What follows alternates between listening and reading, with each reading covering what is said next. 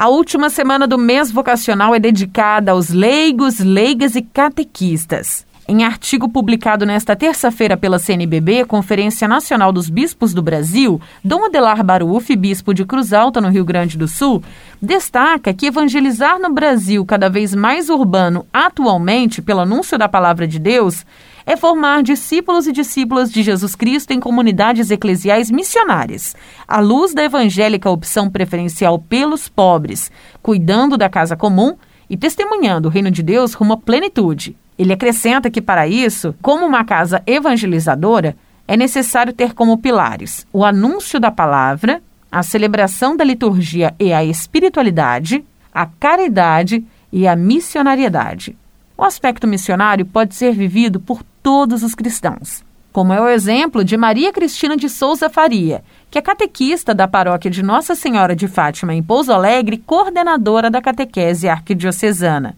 Ela fala sobre a instituição do Ministério da Eucaristia, criado pelo Papa Francisco em 2021, como um dos aspectos missionários para os leigos. Com grande alegria, em 10 de maio de 2021, os catequistas receberam do Papa Francisco um merecido presente. A carta apostólica em forma de moto próprio Antico Ministerium, pela qual instituiu o ministério do catequista foi um marco significativo na história da catequese. Por este moto próprio, o Papa estabelece formalmente o ministério laical do catequista, reconhecendo a dimensão vocacional dos que se dedicam à instrução catequética. Ser catequista, esta é a vocação, diz ele.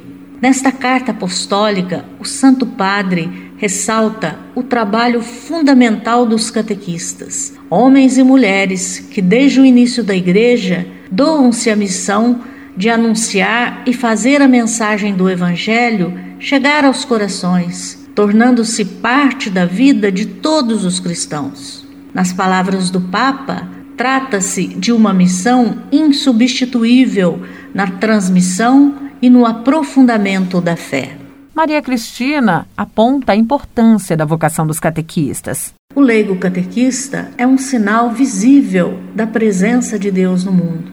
Sua missão é ir ao encontro das pessoas que esperam conhecer a beleza, a bondade e a verdade da fé cristã. Impulsionado pelo Espírito Santo que o chama, o envia, o ilumina e encoraja, o catequista vai então revelar o sabor e a beleza da vida vivida na fé e no amor.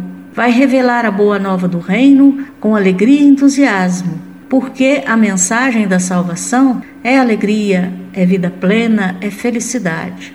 O catequista é chamado, portanto, a ser antena de Deus para captar os sinais e transmiti-los às crianças, aos jovens e aos adultos nas mais diversas circunstâncias é chamado a ver a realidade com os olhos de Deus, a estar sempre alerta para escutar o chamado de Deus através dos acontecimentos do dia a dia e sentir os apelos desse chamado, abrindo-se à solidariedade. Assim, o catequista está presente na sociedade como fermento evangélico, sente Deus presente na vida do povo vive fortemente essa experiência e ajuda seu catequizando a também experimentar na vida o amor de Deus. É ele que vai despertar o encantamento pela pessoa de Jesus Cristo e o desejo de seguir suas pegadas e viver como ele viveu.